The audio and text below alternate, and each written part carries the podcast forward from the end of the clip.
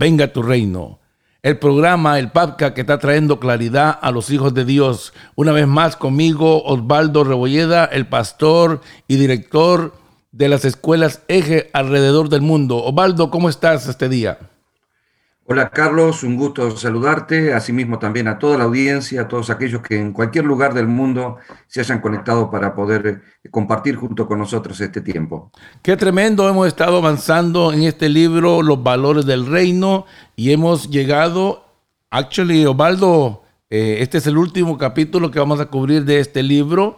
Eh, se llama Valores del Reino y hemos cubierto bastantes capítulos. Y amados oyentes, ustedes que nos están escuchando y se están conectando con eh, estos podcasts, quiero decirles de que para profundizar más, ustedes tienen que ir a la página del maestro Rebolleda y ahí pueden obtener ah, gratuitamente todos los libros, son 87 libros y este libro que estamos haciendo, que estamos trayendo a ustedes, que el maestro se está tomando el tiempo de aún de quebrar un poco más lo que Dios ha puesto en su corazón.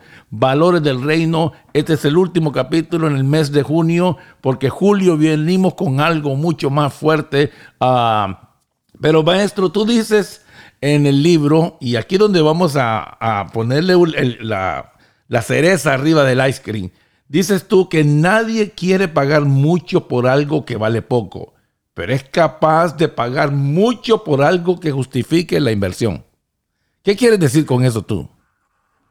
Bueno, eh, en el mundo que vivimos hoy, en la sociedad de hoy, eh, una sociedad de consumo, se ve claramente que las personas buscan eh, la oferta, buscan el precio, buscan la inversión correcta, y obviamente cuando algo es de valor, la gente está dispuesto a, dispuesta a pagar por tal cosa, siempre y cuando se justifique la inversión. Nadie pagaría mucho por algo que realmente no lo vale, pero son capaces de pagar a un millón de dólares por una pintura que consideran que, vale la pena.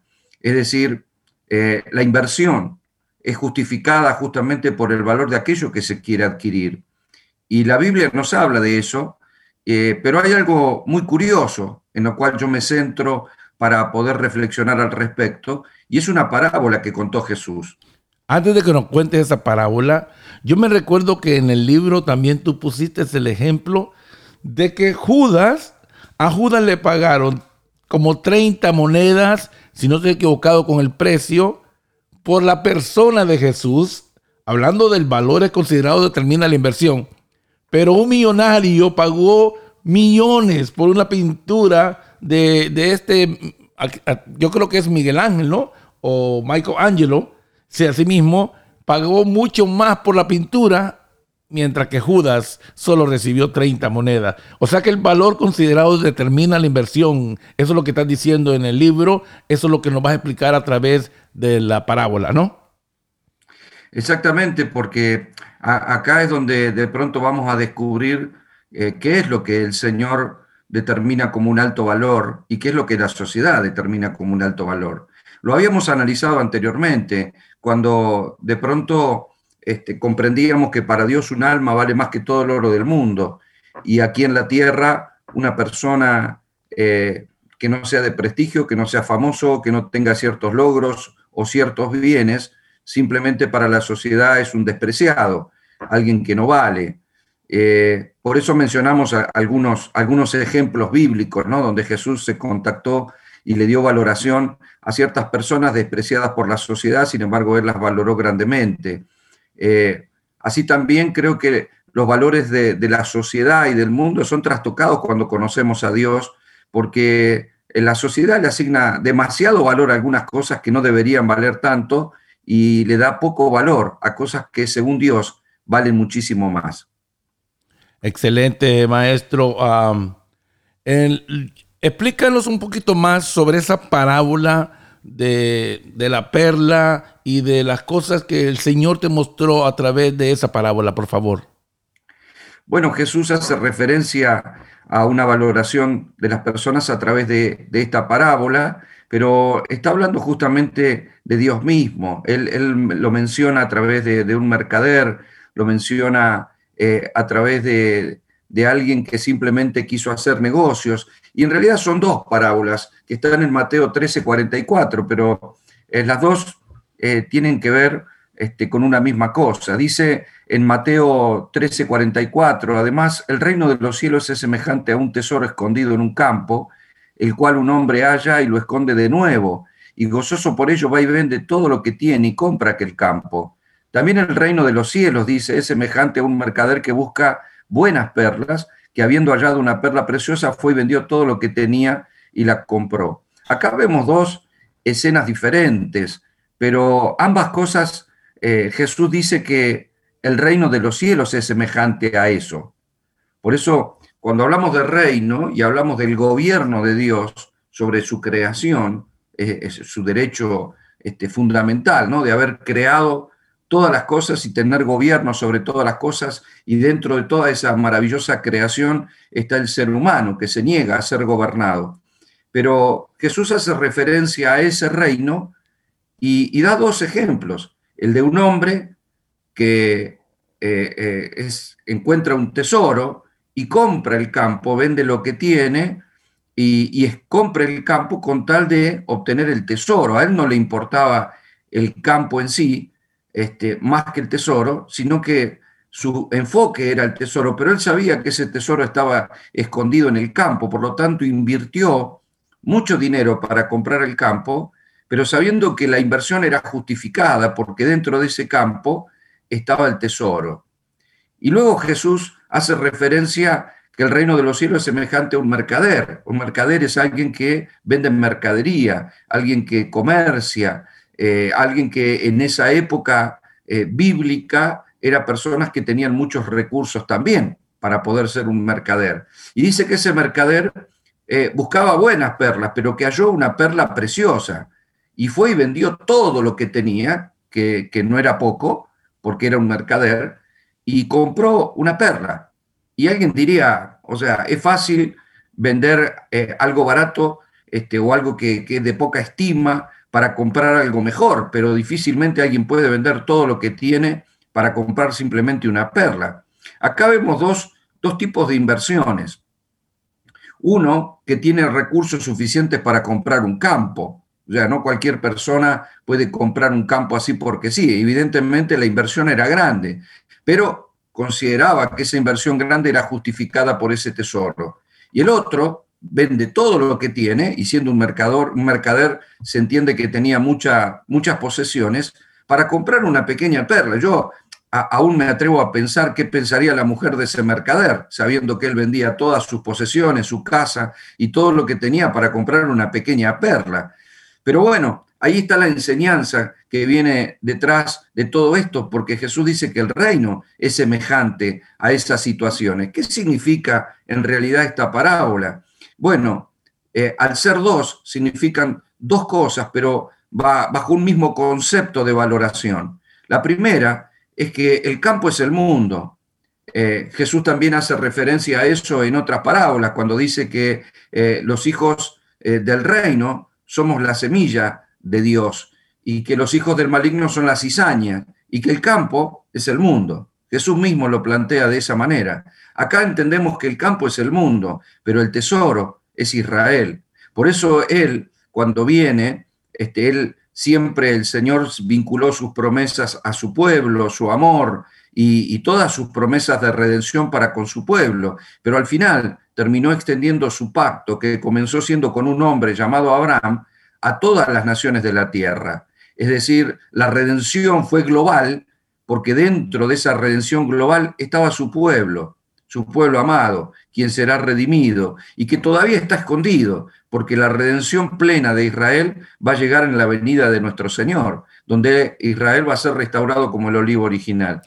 Ah, maestro, ah, ¿qué explicación nos estás dando de esta parábola? Pero a la misma vez te voy a decir algo, es como que estamos metidos en una película y todo lo que hemos leído, las escrituras se nos empiezan a abrir más y podemos ver como piratas, mercaderos, buscando tesoros. Esto es una cosa preciosa de la manera que lo explicas, de la manera como podemos ver el campo. Bueno, yo estoy metido en una película ahorita. Continúa, por favor, maestro, continúa. Bueno, es que cuando hay algo de valor, justamente las personas, sobre todo en esa época, que no había cajas de seguridad o bancos como hay hoy en día para poder guardar este, la riqueza. En esa época era, era muy, eh, muy, algo muy común ver que quien tenía eh, oro o, joyas o, algún tesoro lo escondiera, ¿no? como hacían este, justamente los piratas. Y era un lugar secreto que no revelaban a nadie. Eh, obviamente nadie tenía que encontrar el mapa de ese tesoro, ¿no? porque ese tesoro era muy valioso.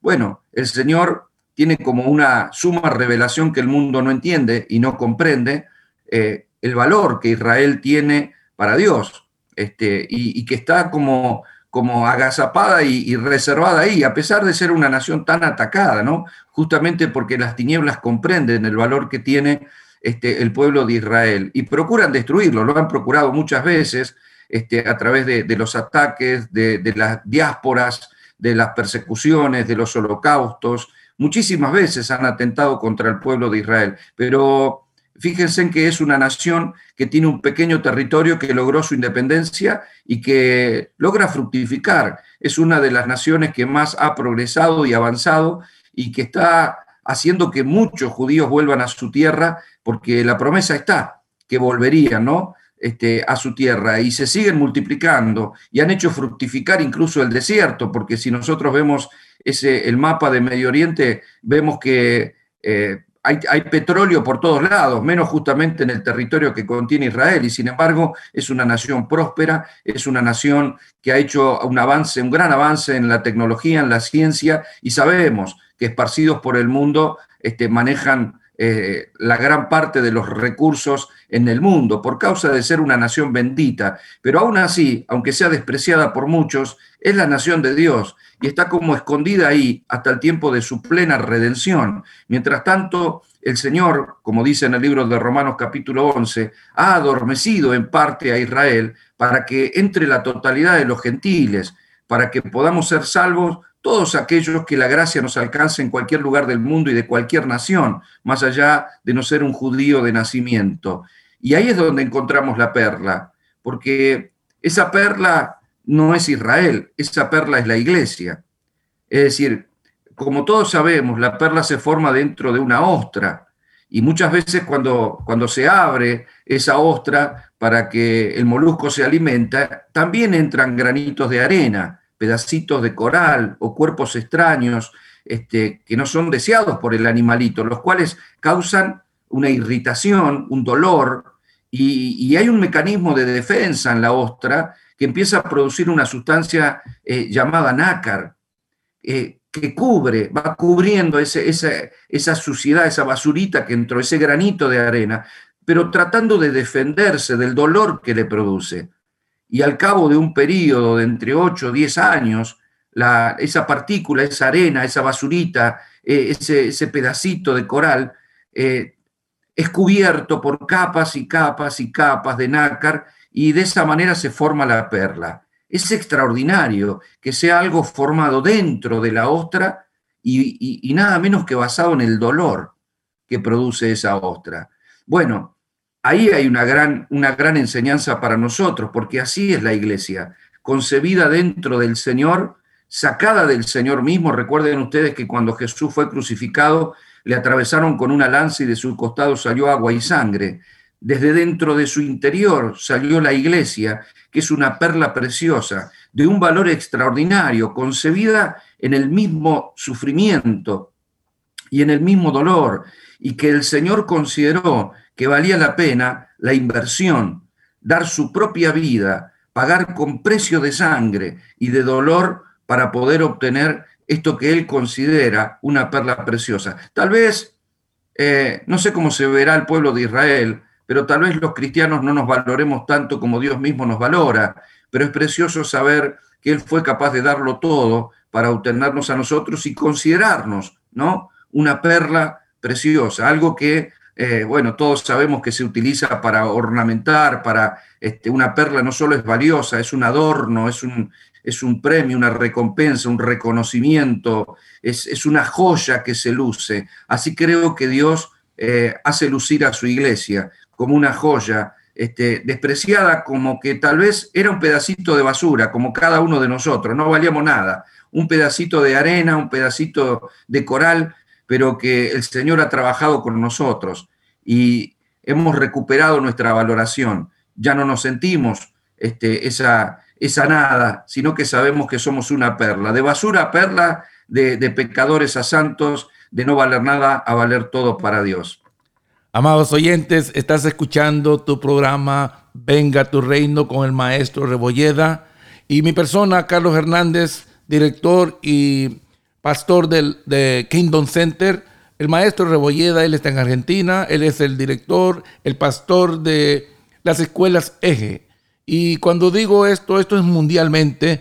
Ah, él viaja por todos eh, los países que han podido eh, estar en las escuelas de Chile, España, Argentina, Estados Unidos, Honduras, México y muchos otros más que mencionar.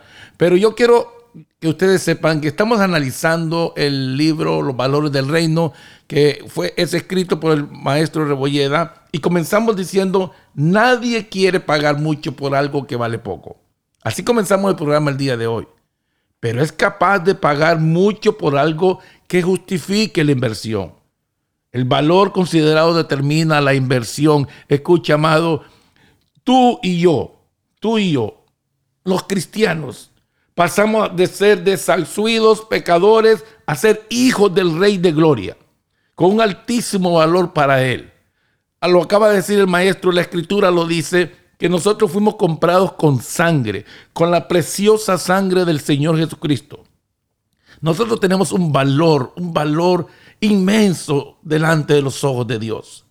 Yo quiero que la iglesia empecemos a ver y a valorizar esto que Dios nos ha dado, esa perla preciosa formada en el costado de nuestro Señor. Amado oyente, tú que me estás escuchando, tú tienes valor, tú tienes mucho valor que la sociedad te ha determinado, porque has sido creado dentro de la costilla de lo más dentro de Dios, para darte ese valor, para darte esa identidad para que tú y yo entendamos esto. Maestro Rebolleda, esto es maravilloso, el reino es maravilloso porque nos mete en una dimensión donde todos los valores son trastocados y donde debemos de comenzar a vivir. Explícanos entonces cómo es realmente, maestro. ¿Cómo podemos ver esos valores del reino de una manera más sencilla? ¿Cómo lo podemos vivir? Esos valores internos. Por favor, explícanos porque es precioso esto lo de la perla, es precioso lo del terreno, que Israel está guardada porque Dios lo tiene guardada. Y hemos visto cuántos ataques. Explícanos cómo podemos vivir esos valores en una manera más sencilla y poderlos entender completamente. Cambiando la valoración de Dios sobre nuestra vida, logra cambiar nuestra conciencia. Por eso digo que el reino es maravilloso y nos mete en una dimensión donde todos los valores son trastocados. Una persona en la sociedad que se considera poco, eh, todas sus acciones estarán, basadas en esa baja estima que se tiene por sí mismo. Lamentablemente la sociedad se encarga de evaluar y de cotizar a las personas y las personas se creen esa mentira, entonces de pronto aquellos que tienen eh, que no tienen una belleza física o que no tienen recursos o que no tienen ciertas cosas, pierden una valoración por sí mismos, entran en complejo, eh, se degradan a sí mismos y, no creen que pueden alcanzar ciertas cosas. Lo primero que hace Dios es eh, llevarnos a la conciencia, trastocar nuestra conciencia para comprender que somos de alta estima y de alto valor, que somos hijos de la luz, que somos hijos de Dios, embajadores del reino y que tenemos un alto valor para Dios, por lo tanto todo lo que hagamos, digamos o pensemos, eh, está cotizado en esta existencia. Eh, Pablo lo dice de la siguiente manera, en su primera carta a los Corintios, en el capítulo 6, verso 20, Pablo dice, pues por precio habéis sido comprado, por tanto glorificad a Dios en vuestro cuerpo y en vuestro espíritu, los cuales son de Dios. Y, bueno, la manera en la cual este, eh, podemos glorificar a Dios no solo con nuestro cuerpo, cuidándonos o, valorando nuestro ser, que ahora es templo del Espíritu Santo, cuando antes no lo, no lo consideramos de esa manera, sino nuestro espíritu. ¿A qué se refiere? Eh, eh, se refiere a poder recuperar esos valores que antes no teníamos de las cosas, de la sociedad, de la vida misma. Comprendamos esto. Cuando llega a nosotros la palabra de Dios, nos llega, como dice Jesús, como si fuera una semilla, ¿no? La simiente de Dios, la semilla de Dios que se siembra en nuestros corazones. Eso produce vida. Y Juan, el evangelista, en, su evangelio, en el capítulo 1, dice que la vida es la luz de los hombres. Por lo tanto, cuando llega esa vida a nosotros, llega la luz. Y cuando llega la luz vemos. Y cuando vemos cambiamos nuestra forma de pensar. Es decir, cuando una persona está en oscuridad, es como dice Salomón en Proverbios 4, no sabe ni con qué tropieza.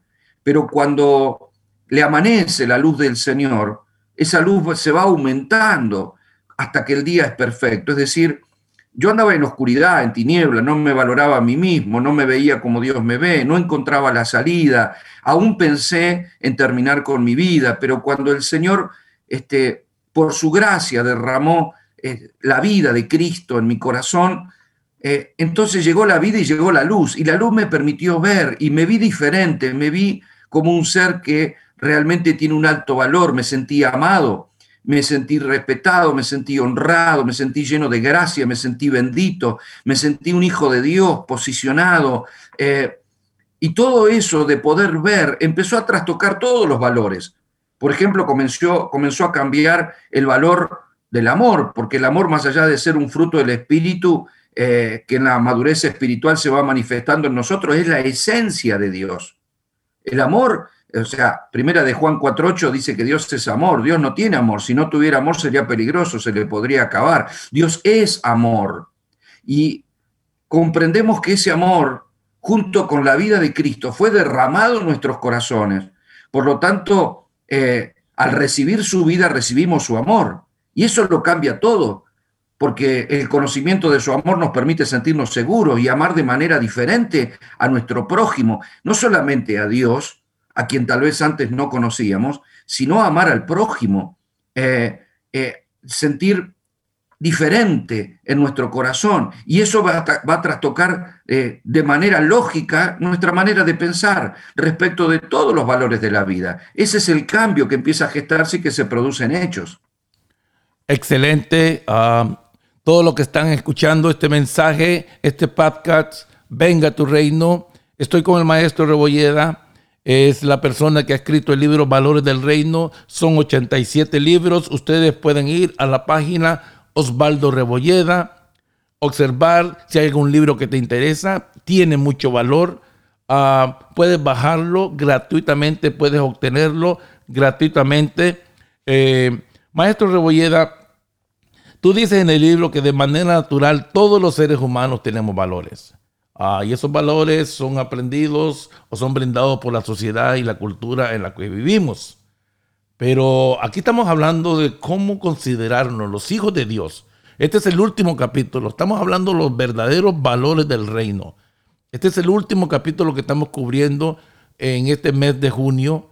Y yo quisiera que quedaran bien claro cómo los hijos de Dios pasamos de los valores culturales y sociales a esa cultura de reino. Yo sé que lo has mencionado de poco y lo volviste a mencionar, pero hay algo más profundo porque yo veo una iglesia que muchas veces está mezclada con los valores ah, que nos hemos obtenido a, a los tiempos de los años que hemos vivido y la sociedad. Pero ¿cómo pasamos a esa dimensión profundamente? Bueno, es que Dios cambia nuestro corazón. Esa es la idea de un pacto que surge de una vida nueva. Es decir, Dios no está tratando de cambiar nuestras, nuestras costumbres o nuestro modo de vivir. El Evangelio viene a través de un cambio de vida. Cuando yo este, eh, me refiero al hecho de que el Señor en su gracia sembró la vida de Cristo en nuestros corazones, hablo de una vida nueva que se produce en nuestro espíritu. Antes teníamos espíritu, pero no teníamos la vida. Y Juan dice en una de sus cartas que eh, la vida, el que tiene a Cristo, tiene la vida, el que no tiene a Cristo no tiene la vida. Este no es un pacto para cambiar a un pecador, es el pacto para los renacidos. Es decir, es un pacto en el cual Dios nos da una vida nueva. Por lo tanto, el desarrollo de la iglesia no está basado en educar a pecadores, sino en madurar a los santos. Eso quiere decir que Dios, como le prometió a Ezequiel y como lo repite en Hebreos, eh, dice que en este pacto Dios nos da un corazón nuevo y un espíritu nuevo dentro de nosotros y que Él escribirá su voluntad dentro de nuestros corazones. Eso trastoca todos nuestros viejos valores porque ahora no es que estoy modificando, sino que está surgiendo en mí un nuevo sentimiento. Por eso hablé del amor, porque el amor es una base fundamental y el Señor lo habla en la carta a los Corintios en el capítulo 13, que ese amor va a trastocar todos los valores que teníamos de la sociedad y de todas las cosas. Maestro Rebollera, este es un momento de una pregunta que está en mi corazón escuchándote hablar. Porque yo quiero ver si nosotros, los hijos de Dios, la iglesia, la que ha salido del costado, esa perla preciosa, está entendiendo el valor que tenemos o estamos valorizando estas cosas que Dios nos ha dado. Se me viene a la mente eh, la vida de Esaú, aunque tú hablas de los pactos, eh, el pacto donde él vivió y todo, pero yo no sé si él valoró la, la posición que él tenía, pero la escritura dice que él lloraba y lloraba y, de una manera porque había perdido algo tan valioso, no se daba cuenta o ignoraba el valor de las cosas de ser el primogénito. Eh, ¿Será que la iglesia no se ha dado cuenta de este valor que tenemos? Claro, creo que eh, falta de manera general eh, poder valorar eso. Creo que ese es el fundamento por el cual también escribí este libro, tener una carga de despertar al pueblo a que se valore como tal y que no nos victimicemos ante algunas cosas que están pasando. El pueblo de Dios, así como tiene un gran valor para Dios, tiene un gran poder otorgado en Cristo Jesús. Y si no consideramos que tenemos valor, tampoco podremos usar el poder. Es decir, los gobernantes de las naciones de la tierra se suben a su estrado de poder y ejercen su poder basados en una valoración que tienen del cargo que ocupan. Es decir, ellos saben quiénes son, por eso se posicionan y toman decisiones. Creo que la iglesia no ha comprendido que a veces ha tenido oraciones en las cuales se victimiza y ha tenido una postura de victimizarse ante las situaciones que pasan en la vida, sin descubrir que tenemos el poder del cambio, sin descubrir que hemos sido posicionados en Cristo, hemos sido sentados en lugares celestiales en Cristo Jesús, hemos sido empoderados en su persona, posicionados en Cristo, hemos sido como José, tal vez estuvimos en la cárcel, tal vez nuestros hermanos nos vendieron, tal vez trabajamos de esclavo en una casa de familia, pero después fuimos levantados, posicionados, Dios nos dio un vestido nuevo, sandalias nuevas, anillo nuevo, nos posicionó en autoridad, en poder. Tenemos poder para cambiar ámbitos, tenemos poder para cambiar incluso en la sociedad, llevar la luz para que la tiniebla simplemente retroceda. Pero si yo no comprendo el valor que tengo, el poder que tengo, la autoridad que me fue otorgada, entonces tampoco voy a ejercer un cambio sobre el mundo. La sociedad este, puede vernos tal vez como una religión más, tal vez pueden vernos como evangélicos o como personas que andan con una Biblia y dicen que creen en algo. Y no es problema cómo nos vea la sociedad, el problema es cómo nos veamos nosotros. A David tal vez lo vieron como un joven insignificante, de baja estatura, este, un, cuidador, un pastorcito de oveja, pero Dios lo había visto como un rey que gobernó la nación con poder. Entonces no importa cómo la gente nos vea, a Jesús lo veían como un carpintero y a Pedro como un pescador. A nosotros es importante que nosotros nos veamos como Dios nos ve, que nosotros no seamos los que menospreciemos lo que somos y que los cristianos dejen de considerar lo natural para evaluar su vida, que algunos cristianos dejen de verse como el mecánico, como el carpintero, como el mozo de un restaurante, como el taxista, que, que dejen de verse por su actividad natural, que no es ninguna deshonra y que están bien, pero eso no es, eso va a ser por lo que los cual nos va a evaluar el mundo. Nosotros debemos evaluarnos con la posición que tenemos en Cristo. Y según la Biblia, el Señor nos ha hecho reyes. Por lo tanto, no, son, no importa si una persona este, limpia en una casa ajena y de pronto este, tiene que, doblarse y, y, limpiar el piso con un cepillo, no importa, porque igual es una reina, igual es un rey. Tenemos que vernos como Dios nos ve. Los reyes gobiernan, los esclavos no. Los que tienen una posición es porque tienen y han adquirido una mentalidad y la ejercen. Por eso debemos ejercer nuestra autoridad y nuestro gobierno espiritual, porque vamos a ser de bendición para muchas personas en el mundo. A Jesús lo criticaron mucho, incluso lo, degradaron eh, ni su familia creía quién era él, y muchos decían incluso que era hijo del diablo. Pero él se sobrepuso a todo esto, no se enojó con nadie, él sabía quién era, su autoestima estaba bien alta. Aún el diablo en la tentación trató de hacerle, de, de, confundirlo y le preguntó en más de una ocasión, si tú eres el Hijo de Dios, si tú eres el Hijo de Dios. Estaba buscando que dudara de su identidad. Jesús no tenía nada que mostrar. Era el Hijo de Dios y vivió como Hijo de Dios. Ojalá la iglesia también entendamos nuestra identidad y vivamos en la posición en la cual Dios nos ha puesto. Excelente, maestro. aquí dices algo tú en el libro que es importante. dice que cuando no hay una verdadera entrega, no hay verdadero compromiso, responsabilidad, y por tal motivo los demás valores pueden ser limitados o disminuidos en su manifestación. Y tú nos llamas a un, realmente a una exhortación de que los hijos de Dios debemos vivir rendidos al Espíritu Santo y reconocer el valor que tenemos y pasar nuestras culturas, todo lo que nosotros hemos recibido de parte de la sociedad y de las familias, pasarlos por la cruz, entender eso, cómo, cómo hacemos eso, cómo que procesamos todo esto nosotros.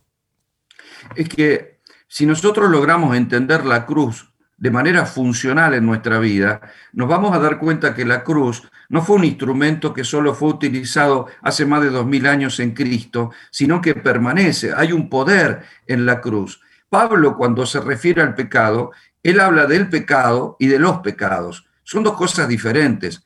Cuando Pablo dice el pecado que mora en mí, se refiere a una naturaleza, a una vieja naturaleza, al viejo hombre, a esa vieja naturaleza de pecados que habita en nosotros. Pero cuando se refiere a los pecados, se refiere a los hechos, a las cosas que se hizo.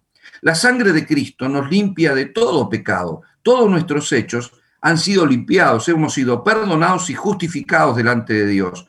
La sangre tiene el poder de limpiar nuestra vida de todo pecado pero la cruz tiene el poder de matar al pecador. Cuando el Señor le dice a Pablo, o, cuando Pablo enseña, despojados del viejo hombre, está señalando la cruz, está diciendo que, tenemos que morir a esa vieja naturaleza que no valía, que tenemos que morir a, hacer ese granito de arena o ese, ese, pedacito este, de basura ¿eh? que, dañó a la ostra, que podamos morir a eso y, vivir en la perla. La cruz te saca de carpintero a rey, la, cruz te posiciona, no hay trono si no hay cruz. Si, si nosotros no terminamos de considerar lo que somos en Cristo Jesús, vamos a vivir mal. Yo he estado en, en, iglesias donde de pronto el mensaje es, hermanos, somos todos pecadores. No se puede ser pecador o santo. Hay una naturaleza, pero la cruz la elimina. Si yo tengo revelación de la cruz, tengo revelación del poder de la muerte de la vieja naturaleza, eso puede ser cada día, pero yo vivo en, Cristo, no vivo en Adán, vivo en la nueva naturaleza, vivo en esa nueva naturaleza en la cual soy santo. Y el pecador tiene un montón de valores trastocados, pero el santo tiene un montón de valores nuevos valores que antes no tenían, es los valores de una mente ligada a Cristo, de un corazón nuevo, de un espíritu nuevo, valores diferentes en la sociedad, en el amor, en, en la conducta, en la actitud, en el pensamiento, en la moral, todo es trastocado porque después de la cruz todo cambia, el poder de la resurrección nos mete en un nuevo orden de valores, que son los valores del reino. Si nosotros vivimos con un pie en cada lado, bueno, seremos como cualquier persona, con los mismos valores del mundo, pero que el domingo va a la iglesia. Y esa no es la idea de Dios. Amados oyentes, ah, estás escuchando tu programa, tu podcast, Venga tu reino.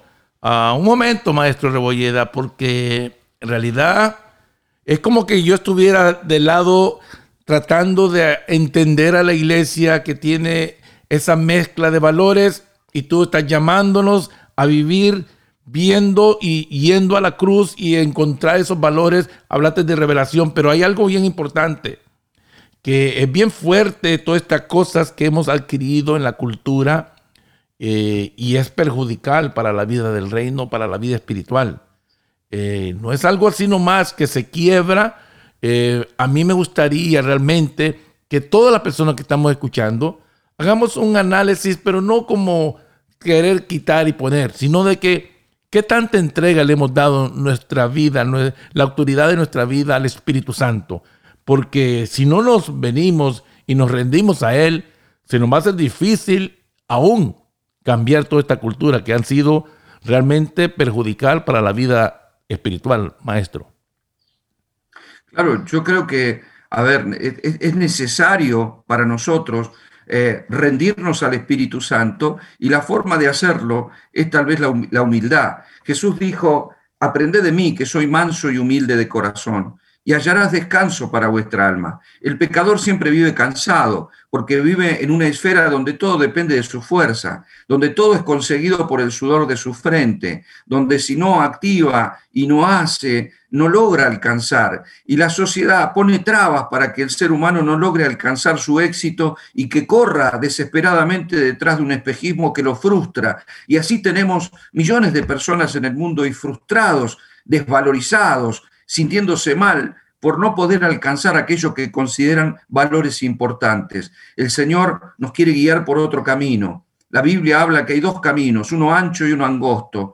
Hay un camino de, vida y hay un camino de perdición. El Señor nos quiere guiar por ese camino y dice que en ese camino hay descanso, hallarás descanso para vuestras almas. Hay demasiada gente estresada, demasiada gente afanada, demasiada gente asustada por la pandemia a nivel global, por la economía tambaleante en las naciones del mundo, por las crisis, por la inseguridad, por, por todo lo que se está viviendo hoy en día. Pero el camino por donde Dios nos lleva es un camino de una valoración diferente, donde eh, todo nuestro foco está puesto en lo eterno y eso no significa que despreciemos tener una casa, un coche, poder pasear, tener un bien, apreciar a nuestra familia, pero cuando buscas primeramente el reino de Dios y su justicia, todo eso te es dado por añadidura.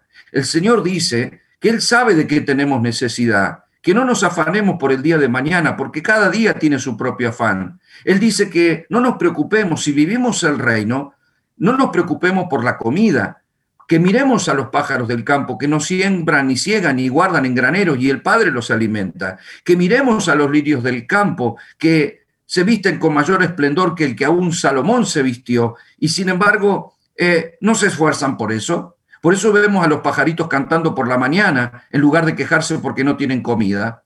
Los pajaritos pueden carecer de comida cuando los tiene un hombre en una jaula, cuando dependen del gobierno del hombre, pero cuando, cuando dependen del gobierno de Dios son libres y además comen.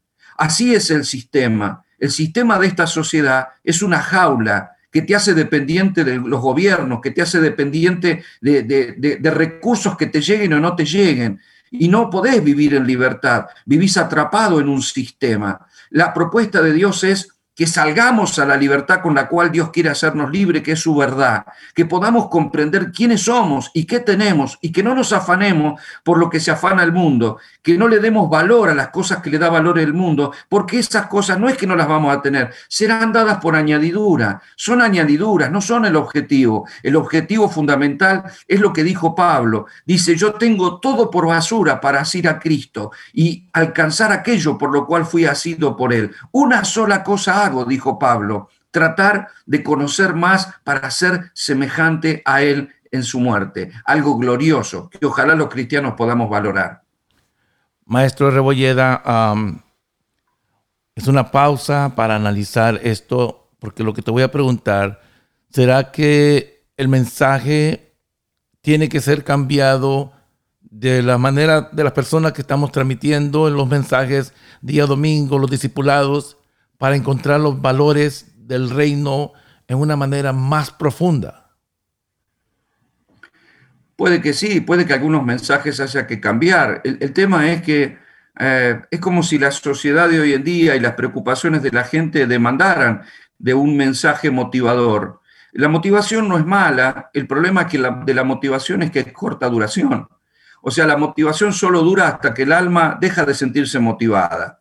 Cuando yo doy un mensaje que solo es motivacional y que no busca la revelación, eh, bueno, va a hacer que la persona salga de una reunión contenta, feliz, impulsada, con ánimo, pero cualquier mala noticia, cualquier situación adversa, eh, cualquier realidad que golpee su puerta, hará que esa persona pierda la motivación y vuelva a caer en su ánimo. La idea de los cristianos no es vivir motivados por la palabra, sino vivir en la revelación de la palabra. Esa fue la realidad de Pablo. Como Pablo tuvo revelación de la palabra, las situaciones momentáneas del hoy nunca eran las que determinaban su estado anímico, porque su alma tal vez no comprendía una fría prisión o los golpes o el naufragio o las situaciones de adversidad que Pablo vivió y que bien relatan en sus cartas, sino que él vivía en el gozo del Señor por causa de saberse quién era de que incluso se estaba considerando un ganador, aunque otros podían verlo como un simple prisionero,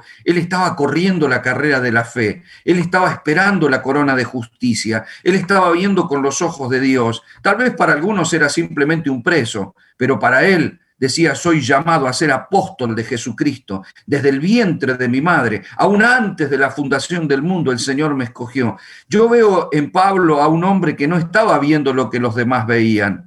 Tal vez algunos veían a un pobre hombre viejito, habiendo sido apedreado con ciertos problemas de salud y en una fría prisión, pero Pablo estaba viendo algo muy diferente. ¿Por qué? Porque Pablo lo dice claramente en la carta a los Efesios, pidan al Padre de las Luces que le dé espíritu de sabiduría y de revelación para comprender. Y Pablo enumera tres cosas fundamentales. ¿Para qué fuimos llamados? ¿Cuáles son las riquezas de la gloria, de la herencia que tenemos en los santos? ¿Y cuál es el poder que operó en Cristo y hoy opera en nosotros? Pablo dice, si logramos comprender estas tres cosas, indudablemente nuestra vida va a cambiar. ¿Para qué fuimos llamados? ¿Cuál es el propósito? ¿Por qué estoy aquí? ¿Qué soy? Este, ¿Simplemente un mecánico? ¿Simplemente un empleado de almacén? Eh, ¿Qué soy? ¿Soy techista, carpintero? ¿Qué soy? ¿O tengo un propósito? Soy un hijo de Dios que pisa esta tierra con un propósito eterno. Y mi reino no es de este mundo, aunque mi ciudadanía o mi documento de identidad diga que soy de determinada nación. ¿Cuál es el poder que opera en mí?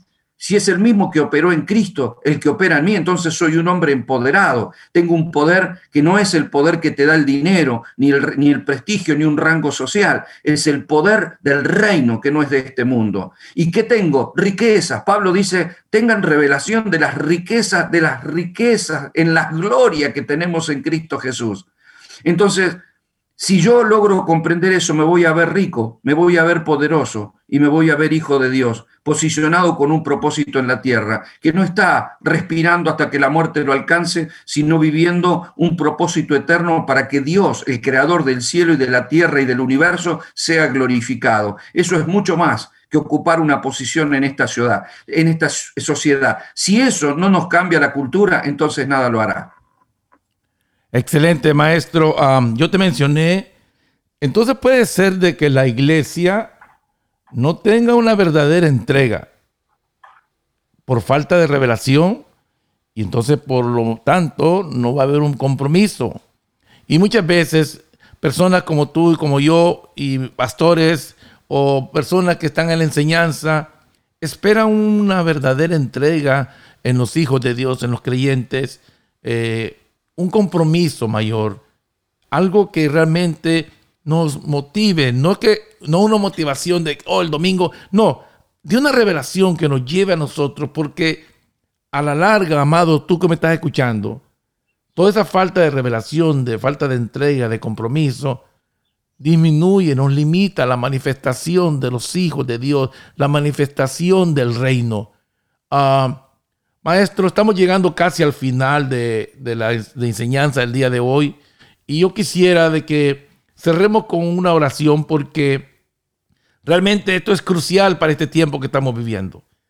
Porque los valores que hemos recibido de la sociedad, de la familia, tienen que ser trastocados para nosotros poder manifestar todas estas cosas que Dios nos ha entregado, todo este valor que Dios nos ha entregado. Ah, estoy haciéndole un llamado a los hijos de Dios a que tengamos más compromiso, a que tengamos más entrega, que analicemos en qué estamos usando, a qué le estamos dando valor. Maestro, por favor, puede cerrar con una oración y que el Señor nos dé ese espíritu de revelación a una dimensión mayor y que podamos venir y buscar el reino primero y todas las demás cosas van a ser añadidas. Claro que sí, Carlos. Eh, comenzamos este programa diciendo que la inversión eh, era justificada por el valor de aquello que se quería adquirir. Y dimos el ejemplo de que alguien invirtió todo lo que tenía para comprar un campo por causa de un tesoro o un mercader invirtiendo todo por causa de una perla.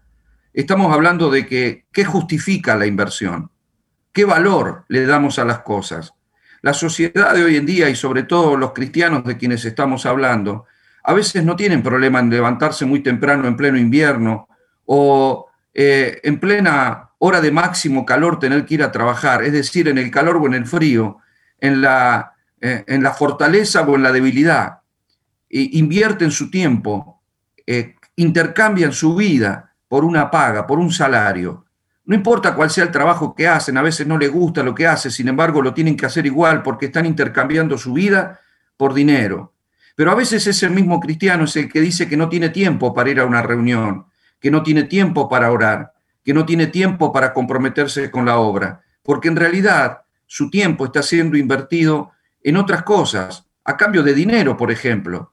De pronto dice que no le interesa el dinero, pero, pero puedes pasar 8 o 10 horas por día haciendo una tarea determinada que tal vez le perjudique la salud, que tal vez no le permite estar con su familia, que tal vez no le permite pasear o descansar y no le permite servir a Dios, pero le viene el dinero y entonces invierte su vida y invierte su tiempo y, el tiempo es aquello de lo que se compone la vida. Sin embargo, consideran que se justifica. Ojalá comprendamos los cristianos que la mayor inversión, la mejor inversión que podemos hacer en la vida es derramarnos en el Señor.